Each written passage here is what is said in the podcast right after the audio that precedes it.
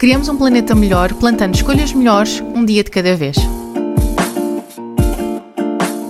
Olá, sejam bem-vindos e bem-vindas ao quinto episódio do podcast Plantando Escolhas, o podcast em que falamos sobre sustentabilidade de uma forma prática e que nos ajuda a aplicá-la no nosso dia a dia. Esta temporada é filmada no Seventh Branch, podem ver pelo YouTube, e tem o apoio do Lidl, tem várias iniciativas práticas e projetos para a sustentabilidade social e ambiental, que eu gosto muito de, de dar esta, esta visibilidade a este tipo de iniciativas, e eu vou-vos falando um bocadinho ao longo de, dos episódios desta temporada, um, para irem conhecendo um bocadinho melhor. Eu espero que estejam bem aconchegadinhos a ouvir este episódio. Eu acho que depois de terem ouvido o episódio sobre a climatização da casa, ou termos assim um inverno mais quentinho, mesmo sem fazermos grandes investimentos, ou seja, sendo mais eficientes do ponto de vista energético, um, já podem estar um bocadinho mais aconchegadinhos agora nesta altura. E por é que eu estou a dizer isto? Porque este episódio também está aqui relacionado com a época do ano em que nós estamos. Nós vamos falar sobre uh, a importância de uh, fazer uma alimentação mais sazonal e mais local, e como nós estamos no inverno, eu vou-me focar nos alimentos de, de, inverno. Depois, se fizermos um episódio no verão sobre isto, logo falarei mais em detalhe uh, sobre os, os, os, vegetais e as frutas da época do verão. Agora, começando um bocadinho por definir o que é que isto significa. O que é que é uma alimentação sazonal? De forma muito resumida, é uma alimentação que dá prioridade aos alimentos da época. É muito simples. Existem diferentes plantas que requerem diferentes condições de temperatura, eh, de umidade, de intensidade da luz solar e por isso, naturalmente, nós vamos ter diferentes plantas em diferentes alturas do ano. Isto é que faz com que realmente existam os legumes e as frutas da época uh, diferentes de época ehm, para época.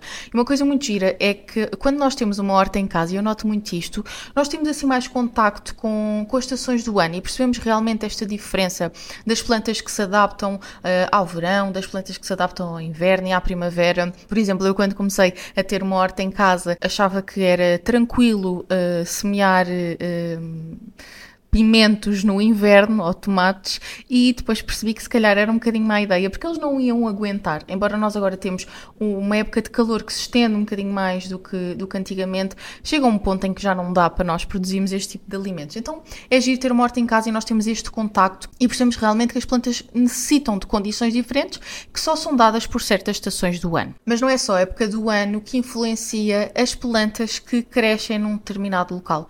Também são as condições do próprio próprio local, porque em média regiões diferentes vão ter condições diferentes de umidade, temperatura, de intensidade da luz solar, vão estar próximas também de zonas diferentes, por exemplo, eh, uma, um, existem plantas que se adaptam melhor a crescerem eh, perto de zonas costeiras, perto do mar, existem outras plantas que se adaptam melhor a crescer em zonas mais afastadas da costa, por isso as próprias condições da região e do local também vão influenciar as plantas que nascem em cada região. Um exemplo muito engraçado que eu adoro e que eu descobri recentemente é a salicórnia, que eu não sei se vocês conhecem, mas é uma planta que, que é um bocadinho vista como uma, uma, uma erva silvestre, uma erva daninha, e que nasce uh, junto a um, ambientes salinos e, e, dá assim eh, um sabor muito amar à comida e até ajuda a substituir o sal. À medida que vou vendo estas coisas e que vou aprendendo sobre sustentabilidade, e neste caso sobre a alimentação local e sazonal, também vou, vou estando um bocadinho mais atento aos exemplos que eu vou vendo.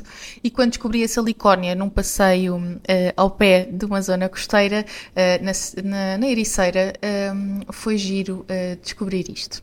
Agora, porquê é que tudo isto é importante? Porquê é que é importante nós tomarmos atenção a fazer uma alimentação mais sazonal uh, e mais local? Porque se nós nos focarmos em plantas que estão adaptadas às condições do local e da época, isso significa que nós não vamos ter de criar essas condições artificialmente. Ou seja, nós não vamos ter de fazer tanto investimento energético em estufas, por exemplo, nós não vamos ter de fazer tanto investimento hídrico em rega também. Claro que em Portugal, e nós temos vindo uh, a ver esta, uh, várias secas a atravessarem uh, o país, nós corremos risco de, de, escassez de água e por isso a rega é importante, mas se nós conseguirmos uh, produzir os alimentos adequados à estação do ano, vai ser muito mais fácil. Se eu tiver a produzir um alimento de inverno no verão, eu tendencialmente vou precisar de regar mais. Isto aqui falando de plantas autóctones de Portugal, ou seja, plantas originárias de Portugal, em que nós temos um inverno mais úmido, porque se estivermos a falar de outras regiões, pode haver invernos mais secos e aí já seria uma história diferente. Só aqui para, para, para clarificar esta necessidade. E claro que, para além desta questão de, da adaptação das plantas ao local, se nós produzirmos um, um, certo alimento localmente, nós também vamos reduzir a pegada do transporte. Mas aqui a situação é um bocadinho mais uh, desafiante. Porquê? O transporte, em primeiro lugar, só representa em média 6% das emissões globais associadas à produção alimentar. Isto varia uh, de alimento para alimento, ok? Eu estou só aqui a dar uma média e um, eu deixo as estatísticas e as fontes todas na, na descrição para vocês poderem ir vendo. Mas se nós produzirmos um alimento localmente que não seja autóctone, ou seja, que não seja originário dessa região, nós então podemos estar a poupar no transporte, mas nós, mais uma vez, vamos ter de replicar as condições um, de, de, umidade, de, de, temperatura, por exemplo, que a planta teria nessa região, nós vamos ter de as replicar artificialmente. E aí nós vamos ter então de fazer estes investimentos energéticos e hídricos. Um estudo interessante neste contexto uh, esteve a comparar as emissões associadas a produzir uma alface no inverno no Reino Unido ou então importar uma alface produzida em Espanha para o Reino Unido. E chegou à conclusão de que, naquele caso, a alface espanhola, mesmo sendo produzida em Espanha e sendo transportada para o Reino Unido, naquela época do ano, teria um, emissões inferiores, principalmente devido à energia que seria necessária para aquecer a estufa em que a alface seria produzida no Reino Unido. Ou seja, é, é só, isto é só para nós clarificarmos aqui esta questão também de nós queremos alimentos de produção local, mas que sejam originários, que sejam autóctones dessa região. Isto acaba depois por ser um bocadinho difícil nós eh, garantirmos que, que fazemos isto tudo.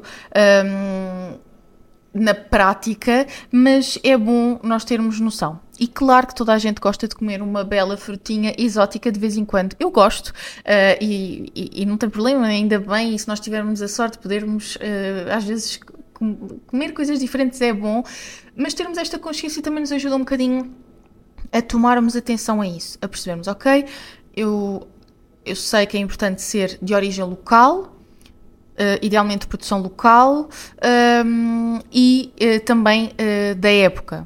Isto seria o perfeito de tudo, estes três fatores. Ok, então, o que é que está na época neste momento para nós usarmos nas nossas cozinhas?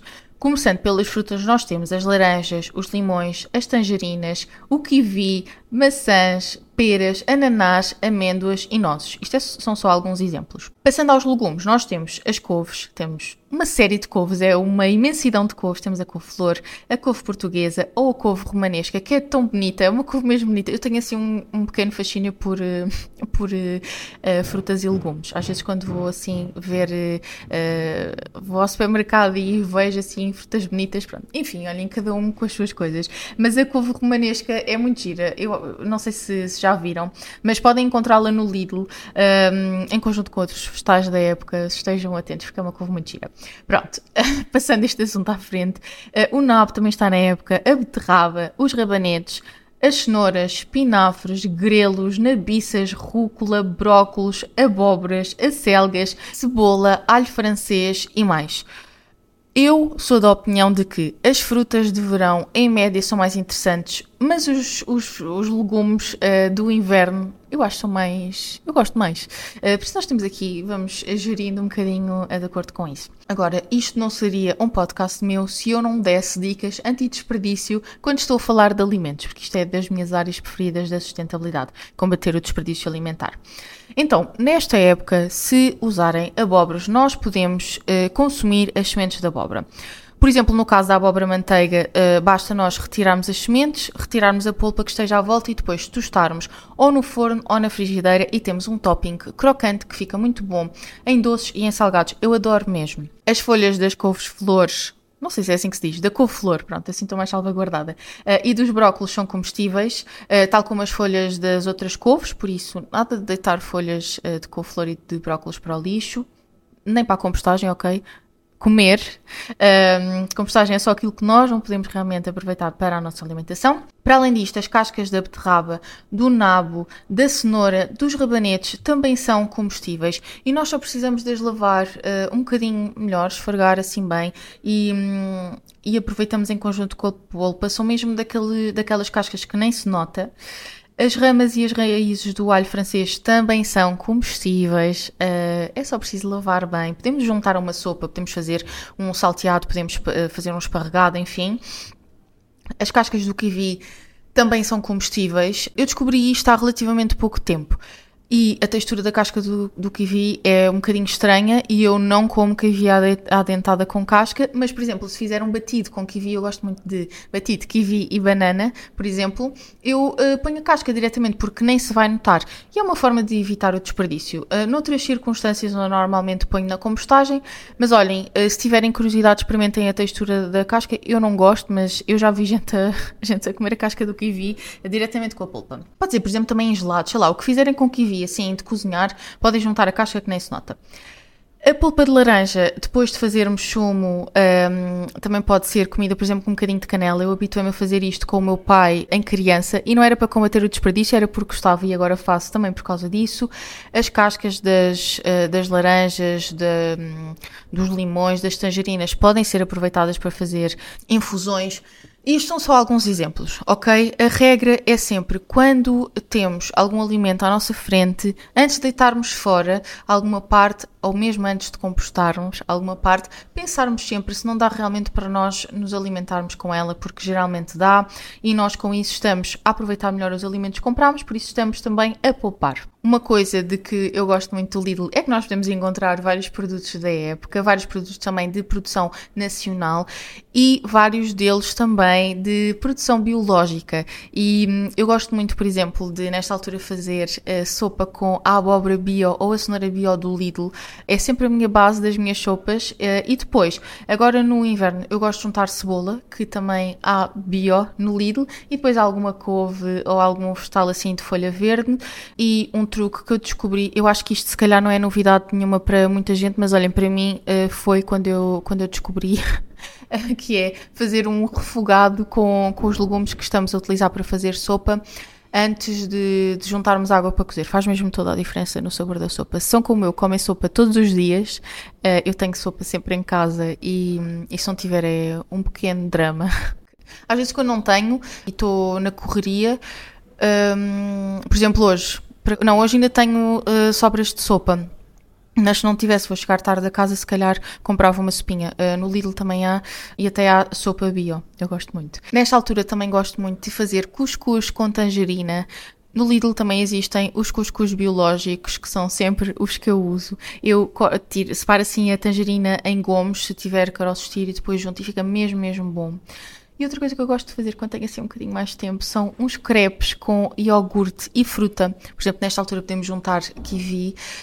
Um, e também gosto de juntar chocolate, na verdade. Gosto muito de juntar, de juntar o chocolate vegan do Lidl. Eu ponho diretamente na frigideira, uh, faço a primeira parte do crepe, viro e depois nessa parte já está tostadinha, eu ponho o chocolate por cima a derreter, poupa energia porque o chocolate dire derrete diretamente na, na frigideira e, um, e faço o meu lanchinho. Para além de tudo isto, o Lidl também apoia produtores nacionais através da iniciativa da Minha Terra, que começou em 2020 para ajudar os produtores na altura da pandemia. Com esta iniciativa, houve vários produtores que abriram aqui um novo canal uh, de venda e, e, com isto o Lidl consegue apoiar a produção nacional, a economia nacional uh, e também dar aqui este apoio do ponto de vista da, da sustentabilidade à produção uh, local em Portugal.